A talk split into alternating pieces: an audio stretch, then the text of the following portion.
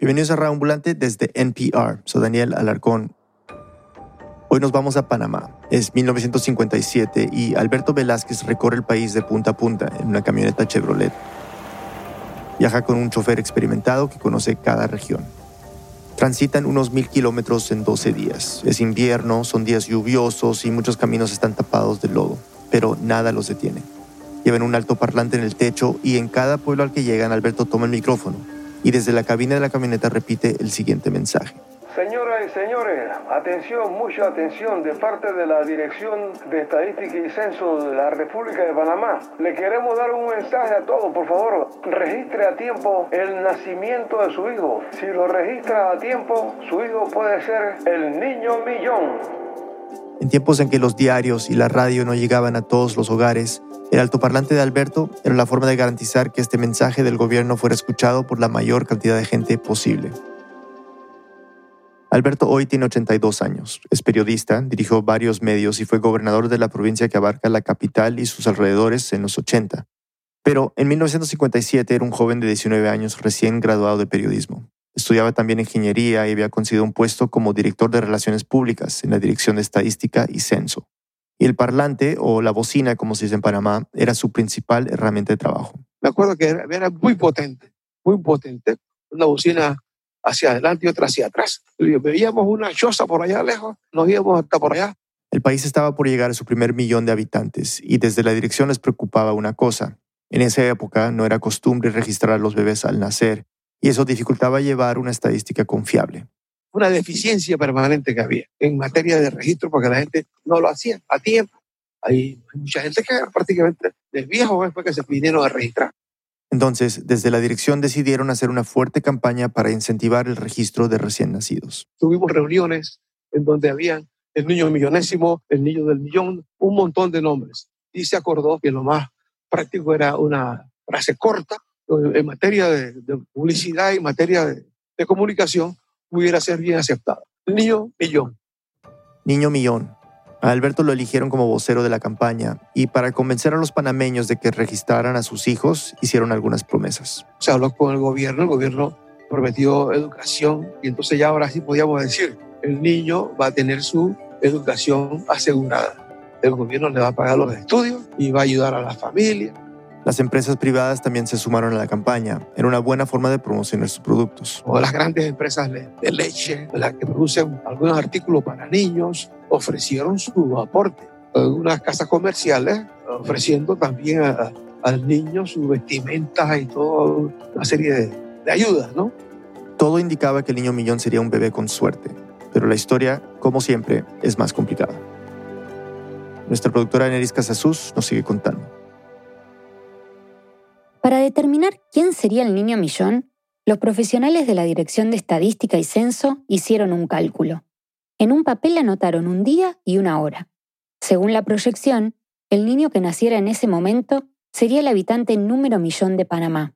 Porque eso estaba calculado de acuerdo con el registro de los nacimientos y las defunciones, las enfermedades, en fin, una serie de elementos que se toman en cuenta para hacer los cálculos. Guardaron la fecha y la hora del nacimiento en un sobre secreto en una caja de seguridad del Banco de Panamá. Solo las autoridades de la dirección y quienes habían hecho la cuenta sabían cuál era la hora M, la hora del millón. Ni siquiera Alberto, que trabajaba ahí, conocía el dato. Alberto había llegado a decenas de pueblitos en su recorrido por todo Panamá.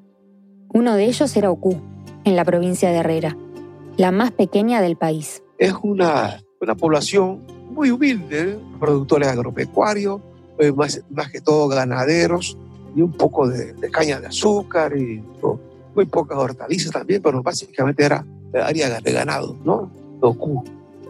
En un caserío un tanto alejado de este pueblo, la madrugada del 4 de septiembre de 1958, casi un año después del viaje de Alberto, Florentina Guevara empezó a retorcerse del dolor. Tenía 18 años, estaba embarazada de su segundo hijo y las contracciones anunciaban que el bebé estaba por llegar. Su pareja, Paula Isprúa, salió corriendo en medio de la noche a buscar una vecina experta en asistir los partos de las mujeres del lugar. Llegaron a la casita, acomodaron la cama y unos instantes más tarde, Florentina dio luz a Cándido Isprúa Guevara. Este es Cándido. Yo nací, digo, en un rancho de paja. Es un, un campo que, si acaso habían como 20 viviendas, era mucho. En los días siguientes, Pablo tomó su caballo y fue hasta Ocú para inscribir a su pequeño hijo.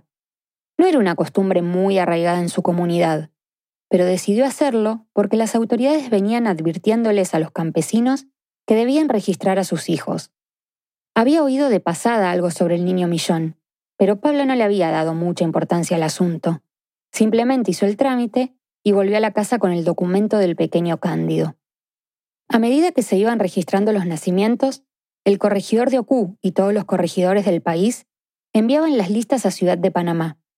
Eran los funcionarios encargados de este tipo de trámites en aquel momento, algo similar a lo que sería un juez de paz. Pero situémonos en la época. A finales de los 50, lograr que la información llegara rápido no era cosa sencilla. Este es Alberto de nuevo. Se hizo también una especie de organización logística con los hospitales, con todas las provincias del país, para que mandaran a tiempo todos los registros. Pero sorprendentemente, el operativo funcionó bastante bien. Todo llegó relativamente rápido. Poco más de un mes después del nacimiento de Cándido, las autoridades de la Dirección de Estadística y Censo se dispusieron a abrir el sobre lacrado que contenía la hora M, tal cual lo habían planeado. En el papel se leía 4 de septiembre de 1958, 2.12 am. Enseguida empezaron a mirar en los registros todos los nacimientos del 4 de septiembre. Y, entre todos los nacimientos de ese día, cuál era el más próximo a las 2.12 de la madrugada. Habían previsto todo, si por esas casualidades había más de un niño nacido en la hora M, se elegiría al niño que hubiera sido registrado primero. De acuerdo a cómo llegaron los registros, se determinó quién era Cándido Aispurúa. Florentín y Pablo aún no lo sabían, pero en aquel momento su pequeño hijo Cándido se convertía en el niño millón de Panamá. Unos días después de abrir el sobre con la hora M, una comitiva del censo llegó al rancho de los Aisprúa a darles la buena noticia. Además, les informaron que ese mismo sábado, el 18 de octubre de 1958, celebrarían en Ocú el casamiento de Florentina y Pablo, que nunca se habían casado, y el bautismo de Cándido. Cándido tiene bien guardadas las fotos de ese día. Me las mostró. Ahí estoy yo. De una vez se casaron y me bautizaron. Todo eso se, hizo allá, como un regalo, pues. Un regalo de parte de la Dirección de Estadística y Censo al niño Millón y su familia. En las fotos están sus padres, el sacerdote y decenas de vecinos de la zona que se acercaron a la ceremonia para conocerlo. El bebé Cándido, vestido de blanco, aparece en brazos de su padrino, un hombre de traje y corbata. Era el jefe del departamento de censos, Carlos Quintero. La dirección había organizado el bautismo y también elegido al padrino del niño Millón. Después de la ceremonia religiosa, se ofreció una comida y un baile para todo el pueblo. Pablo y Florentina no estaban acostumbrados a nada de esto. Siempre habían vivido en el campo con muy poco. Pablo trabajaba la tierra y criaba ganado. Florentina se encargaba de los quehaceres domésticos. Llevaban una vida tranquila y de repente toda la atención del país se había puesto sobre ellos. Se sentían contentos pero también extraños. Hasta habían llegado periodistas y fotógrafos para cubrir el evento. Y la cosa no terminaba ahí. El niño Millón sería recibido por el presidente de la época, Ernesto de la Guardia Jr., en el Palacio de las Garzas, en Ciudad de Panamá. Florentina y Pablo no habían viajado nunca antes a la capital. En ese tiempo, ¿sabes que mi papá y mi mamá no sabían leer ni nada de esas cosas? Ahí nada más fue la, bulla esa que cuando nació el niño millón me fueron a buscar en avioneta allá. Ahí me llevaron al hospital. Al hospital más cercano, donde un médico revisó a Cándido para constatar su estado de salud y después de que confirmaron que el bebé estaba bien, volaron hasta el aeropuerto de Paitilla, en Ciudad de Panamá. Y cuando aterrizaron... Y salí en caravana para llegar al hotel ideal. Ahí nos hospedaron. Yo, pues, niño, pues, bebé. Cándido tenía un mes y medio. Por supuesto no recuerda nada de esto, pero muchas veces sus padres le contaron la historia. También ha visto las fotos y recortes que salieron en la prensa sobre el tema. Según un artículo publicado en el diario Panamá América, durante aquella caravana del aeropuerto al hotel, y cito, la gente adornó sus casas y balcones con banderas y lanzaban flores y pétalos desgranados al carro que trasladaba al niño Millón. Otros diarios, en cambio, afirmaron que la caravana no llegó solo al hotel, Incluso dijeron que se extendió desde Ocú hasta Ciudad de Panamá y que en cada pueblo por el que pasaron, los vecinos les rindieron homenaje. Como fuera, el lunes 20 de octubre de 1958, dos días después del casamiento y del bautismo, los seis pruebas fueron recibidos por el presidente en un acto público. Alberto estuvo a cargo de organizar a los periodistas acreditados. El acto fue muy simpático. Presentaron, hasta aquí está el niño millón, en, brazos, un baby todavía, ¿no? Muchachito. Eh, hasta lo cargó. Hay una fotografía del presidente cargando al niño millón, al presidente de ese entonces. La foto salió en la primera plana de los diarios, y eso le da un respiro al presidente de la Guardia Junior que había quedado en jaque tras las revueltas estudiantiles de unos meses antes. Los estudiantes pedían más inversión para la educación, con la consigna más escuelas, menos cuarteles. Pero la respuesta de la policía había sido la represión. Aunque no hay cifras oficiales, algunos informes hablan de hasta 30 muertos. Pero ahora las noticias no hablaban de muertos, sino de un bebé al que le esperaban grandes cosas. El Estado se encargaría de su educación y de que a él y a su familia no les faltara nada. Pasada la euforia de los actos oficiales, los Aispruas volvieron al rancho. A Pablo le dieron un trabajo en el Ministerio de Desarrollo. Se encargaba de limpiar oficinas ahí en Ocú, y según Cándido, se ganaba un sueldo miserable. Seguían viviendo en el ranchito de paja, así que les ofrecieron ayuda para construir una casa, pero las cosas no salieron bien. Nos hicieron una casita de tierra, el techo de felpa, mira, que cuando llovía todo eso se, se inundaba, se mojaba. Y muchos de los regalos que les habían prometido nunca llegaron. Se fueron quedando por el camino. Pero que va, todo se pasmó. Mi papá no sabía nada, más lo que lo engañaba a la gente de ahí mismo del pueblo. Hay personas que dicen que dieron refrigeradoras, televisores, eso nunca llegó. Según Cándido, había vecinos que los llevaban de paseo a la capital y hablaban en nombre de su papá para conseguir regalos y donaciones para el niño Millón. Pero muchas de esas cosas nunca llegaron a su familia. Las promesas pronto se fumaron y el pequeño Cándido fue creciendo en su casita de Ocú con muchas necesidades. En palabras de Alberto, prácticamente nos olvidamos de que existía un niño millón. El tiempo se lo tragó. Lo del niño millón se redujo a un apodo. Pues nadie me llama por mi nombre. Todo el mundo me decía, los compañeros, eh, millón, niño, niño. Casi a mi papá también le decían millón. Nunca lo llamaban por, por el nombre. De la educación que le habían prometido, ni noticias. Cándido no fue al jardín de infantes y a los seis años entró a una escuela pública de Ocú. Recién cuando estaba en sexto grado de primaria y después de que sus padres tocaran varias puertas, consiguieron que le dieran una beca. Me daban que 50 dólares por, por mes. Eso era para pagar bus, comprar cosas del colegio. Y no alcanzaba para mucho más. El sueldo de Pablo en el ministerio tampoco era suficiente para mantener a toda la familia. Después de Cándido, habían nacido otros seis hermanos. La familia era grande, había necesidad. Mi hermano trabajaba. Mi hermana la más grande fue que nos, nos apoyó más. Su hermana pronto dejó de estudiar y salió a trabajar. Pero eso tampoco era suficiente para un hogar de 10 personas. Fue así que en una fiesta del pueblo, cuando Cándido tenía ya unos 12 años, los Aispruas se cruzaron con un coronel y le recordaron todo el tema del niño millón. Necesitaban ayuda. El coronel les consiguió un trabajito para Cándido. Durante los fines de semana era mensajero en la Policía Nacional. Despacho así, llevaba nota, llevaba cosas, ¿no? A los 12 años entré ahí a, ganar ese sueldo. No me pagaban como 90 dólares. Era una ayuda mensual que no alcanzaba para mucho y con 16 años, a poco de terminar el colegio, Cándido abandonó los estudios para dedicarse por completo a ese trabajo y ayudar a mantener a su familia. Trabajó en la Policía Nacional durante muchos años más.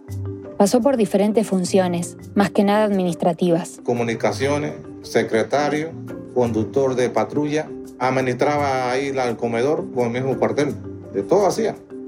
Un día, cuando tenía 19 años, el alcalde de Ocú se le acercó. Se llama Tobías Cedeño, ya murió. Es un buen, buen amigo. Dice, mira, aquí hay un documento que tiene que reclamar esto. Cándido empezó a leer. Era la Gaceta Oficial de la Asamblea Nacional. Ahí estaba transcrita la ley sancionada el 9 de diciembre de 1958, tres meses después de su nacimiento.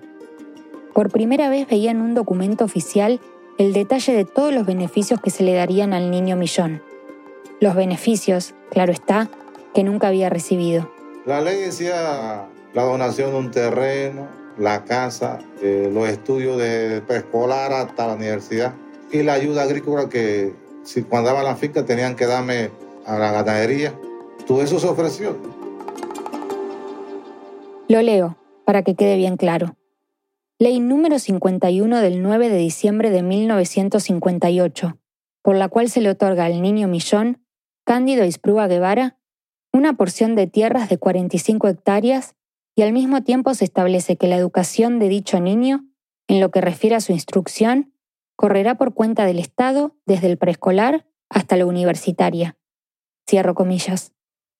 Después siguen cinco artículos donde se precisa, por ejemplo, el Estado se encargaría de todos los servicios necesarios para mejorar las condiciones de ese terreno que le prometían, y hasta garantizaban una casita. Cándido no lo podía creer.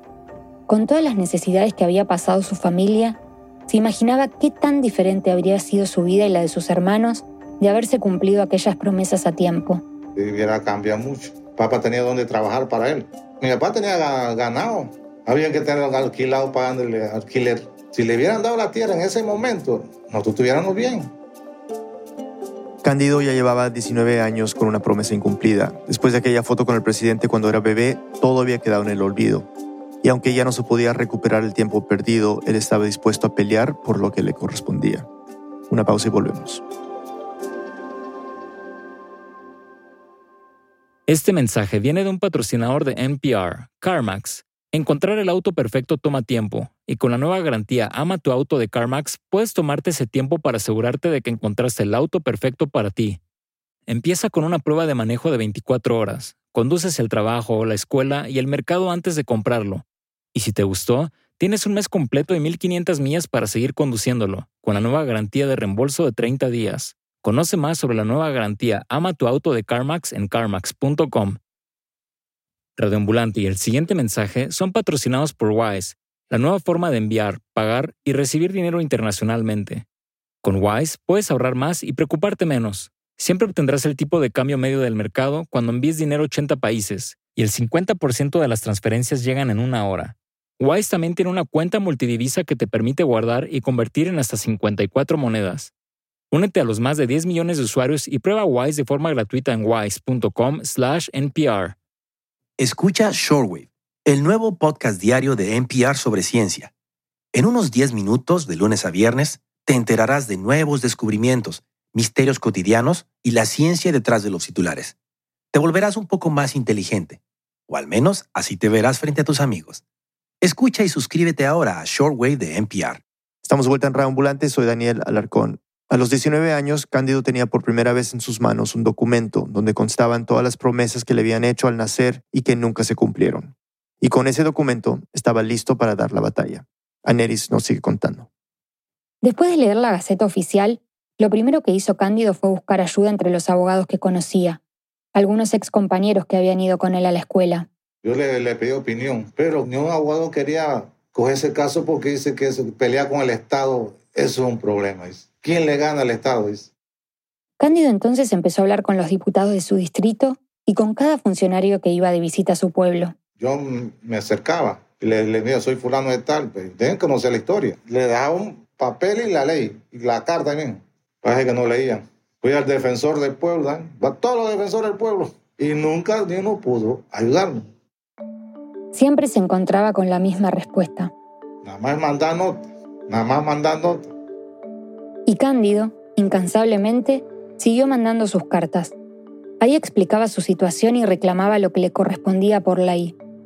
Ya tenía más de 20 años cuando, en un carnaval, conoció a Ángela Torres, una profesora de danzas folclóricas. No tardaron en enamorarse y pronto se fueron a vivir juntos. Ángela tenía un hijo pequeño, Pierre, al que Cándido crió como propio. Y después tuvieron tres hijos más. Lograron construir su propia casa y tuvieron una vida tranquila. Aquí, Pierre. Mi papá me crió desde un mes de nacido. Y yo soy de las personas que digo de que el papá no es el que engendra, sino el que cría. Pierre y sus hermanos crecieron escuchando la anécdota del niño millón. Era algo que siempre estaba presente en su casa. Y para ellos era un motivo de orgullo es, muy bonito. ¿Sabes por qué? Porque tú te sientes que estás como en una historia. te sientes parte de la historia. Parte de la historia de Panamá. Es como cuando vivimos el momento, aquel momento que Estados Unidos en 1999 entregó el canal de Panamá a manos panameñas. Toda persona que estuvo allá en el Cerro Ancón ese día, cuando entregaron y se dio el, el, conteo regresivo, es un orgullo porque tú pasas a la historia. A mí me decía milloncito, a mi hermano le dicen milloncito. ¿Cómo estás, milloncito? ¿Qué, qué, qué es tu papá? ¿Qué? Sin embargo, la historia de su papá también le causa indignación. Yo me pongo a pensar, un humilde panameño, una persona que no molestó a nadie, una persona que por, por cuestiones de la vida eh, nació y, bueno, de una vez van, te hacen entrevista. ¿Cómo es posible que una gaceta oficial, papá tiene la original, la original que está amarilla, no puede ser posible que no hayan podido terminar esto? Terminar esto, es decir, cumplir las promesas. Según Pierre, su papá siempre fue un hombre recto, pero de pocas palabras, más bien callado. Tal vez por eso se apoyaba mucho en Ángela cada vez que juntaba fuerzas para volver a reclamar al Estado lo que le debía por ser el niño millón. Ella lo asesoraba en los términos de, qué es lo que tienes que decir, qué te tienes que desenvolver. E, ella estaba muy anuente, por decirlo así como llamamos nosotros acá, a no meter la pata. A medida que pasaba el tiempo y no encontraba respuesta a sus cartas, Cándido pensó en otras opciones que tuvieran más impacto. Empezó a ir a la televisión y a la radio para contar su historia. Fue por el 86 u 87. Cándido no recuerda muy bien el año, pero sí recuerda que, con esto, todo se complicó. Quedé preso una vez por estar reclamando, porque salí en la televisión y en todos los medios reclamando y que me llamaron de, de la policía. Dice que estaba contra el gobierno. Técnicamente no lo metieron preso, sino que le exigieron que dejara de aparecer en los medios. Aclaremos que por esa época el país y las fuerzas estaban en manos del dictador Manuel Antonio Noriega. Pero eso no me derrentó a Cándido, que siguió reclamando por lo que le correspondía. Mandaba cartas cada vez que podía. Calcula que pudo haber llegado a enviar... Como más de mil cartas. La dejaban a la presidencia, pues nunca, nunca me devolvieron. No hubo la voluntad de contestar. Nadie le respondía por el reclamo pero sí lo contactaban cuando querían que fuera a los actos oficiales. Piero recuerda especialmente las fiestas de Navidad que se hacían todos los años en la ciudad de Chitré. Y nos iban a buscar a, la casa. Estábamos sentados cerca de Manuel Antonio Noriega con su primera dama. Estábamos ahí cerca cuando hacían las entregas de juguetes y todas estas cosas. Y presentaban el niño millón presente con su familia, ta, ta, Para el censo de 1990, también invitaron a Cándido a participar en distintas ferias en el stand de la Contraloría General de Panamá. Solo le pagaban los viáticos, gastos de pasajes y alojamiento, pero de las 45 hectáreas nadie le decía nada. De todas formas, él seguía yendo. Tenía la esperanza de que con eso alguien respondiera. No le daban lo prometido, pero sin embargo, cualquier X noticias, cualquier programa de censo, siempre lo llamaban, pero de nada servía que le hicieran todo esto y no le cumplían parte de lo que le habían prometido. Pasaron los años Pierre creció y se mudó a Ciudad de Panamá, y desde allá también empezó a ayudar a Cándido con los reclamos. Llevaba las cartas a todas las entidades públicas que creía que podían ayudar a su papá. Le recibían las cartas y le decían... No, ¿qué tal? No, no te preocupes, el niño millón sí, te vamos a ayudar. Pero después no pasaba nada. Si yo me pongo a enseñarte documentos aquí, me voy a cansar de, de enseñarte tantos documentos porque fueron promesas vienen y promesas van. Cada tanto sí lograban que los reclamos salieran en la prensa. 1997. El niño millón se ha quedado esperando promesas. 1999. Trece gobiernos incumplen promesas del niño millón. 2004. Promesas incumplidas. Pero tampoco conseguían nada con la difusión. Hasta que en 2005, después de tocar tantas puertas, parecía que al fin habían llegado a la indicada. Yo soy Juan Antonio Tejada Espino, abogado panameño. Fui defensor del pueblo del año 2001 al 2006. Apenas conoció el caso de Cándido, Juan Antonio quedó conmovido y enseguida lo llamó para que fuera a su oficina. En cuanto me reuní con él, me transmitió una sensibilidad de estas, pues, en donde uno se engancha, ¿no? De alguna manera, lo que percibía era que se trataba de uno de estos casos en donde hay muchas promesas, promesas políticas, que a la vuelta de la esquina, eh, pues, se olvidan, ¿no? No le llevó mucho tiempo a Juan Antonio corroborar que la gaceta oficial que tenía Cándido era auténtica. era la prueba de que el Estado llevaba 47 años incumpliendo la promesa que le había hecho a Cándido. Era un caso emblemático y así lo sentimos, ¿no? Por lo que él representaba. Eh, Cándido viene de una eh, familia interiorana, campesina. Eh, él frente al Estado, un reclamo válido que nadie lo atiende. Juan Antonio se puso a trabajar en el caso. Tenía un plan. Primero, establecer una hoja de ruta, a ver qué instituciones estaban vinculadas y finalmente, porque la situación estuvo muy vinculada al presidente del momento, el año 58, decidimos elaborar una nota, enviar al Ejecutivo, más concretamente al presidente. El presidente en el 2005 era Martín Torrijos. La respuesta de la presidencia llegó más rápido de lo que jamás hubieran pensado. Ellos estudiaron el tema y, y ubicaron efectivamente una finca de 45 hectáreas en donde eh, en un acto le entregaron pues el título de propiedad eh, a Cándido. Finalmente, a Cándido le dieron las 45 hectáreas que le correspondían al nacer. Pierre acompañó a su papá a ese acto. Nos mandaron a buscar y eso fue en la presidencia de la República, en el Palacio de las Garzas. Fue en vivo, en cadena nacional, en el momento que se le entregó todo. Había pasado casi medio siglo pasaron 17 presidentes. 17 presidentes y el único, el único presidente que pudo otorgarle parte de la, de la Gaceta fue el presidente Martín Torrijos Espino. Cándido no lo podía creer. Yo contento, se va, se va a cumplir la, la ley. Tanto los medios de comunicación, todo el medio escrito y todo. Todo eso salió publicado, ahí lo tengo. Cándido me leyó algunos de los titulares de los recortes de los diarios de aquel día. Dice, esperó 47 años. Niño Millón recibió al fin las tierras prometidas. Otro titular dice, finaliza saga del millón de mentiras. En el acto, el presidente Torrijos dijo, Cándido llevaba 47 años esperando justicia y que el Estado le diera lo que por derecho tenía. Para decirlo de otro modo, Cándido había esperado más de un año por cada una de sus hectáreas. Estaba feliz. Juan Antonio también, porque estaba por terminar su gestión como defensor del pueblo y se iba con la satisfacción de haber ayudado a Cándido. Hay ciudadanos que necesitan de mayor auxilio que otros y eso también hay que tenerlo presente. Eh, frente a esa burocracia, esa selva de instituciones, a veces los, ciudadanos no tienen ni siquiera claro a qué, puerta tocar y si lo tiene claro, eh, quizás no, no es una persona con un nombre y con un apellido suficiente como para que la puerta se la abra como debería abrirse de par en par. Cándido, en ese momento, creía que la suya al fin se había abierto. Pero cuando poco tiempo después quiso ir hasta las tierras que le habían dado, se encontró con una sorpresa. Su terreno, literalmente, no tenía puerta de entrada. Estaba rodeado de otras fincas privadas y no había forma de acceder a él. ¿cómo va a dar una, una cosa así sin no pone entrar? Se me fue toda la mora abajo, por esa. decepcionado. Pierre tampoco lo podía creer. Le dan un terreno en donde está casi siete dueños de finca. O sea, se lo dan en todo el centro. ¿Y qué pasa? No hay manera de cómo llegar. Fue como una burla. Apenas había terminado un reclamo y ya debía comenzar otro. Que le hicieron una vía de acceso para llegar a sus tierras. Ya estaba cansado. Eran muchos años de reclamar y reclamar. Fui de nuevo a la televisión, Telemetro, porque me llamaron para ver cómo voy a salir. Y no, mira que yo le dije que no tenía dónde entrar, que estos ríos el presidente se puso bravo. No, que saliste en la televisión diciendo que ni un gobierno tal.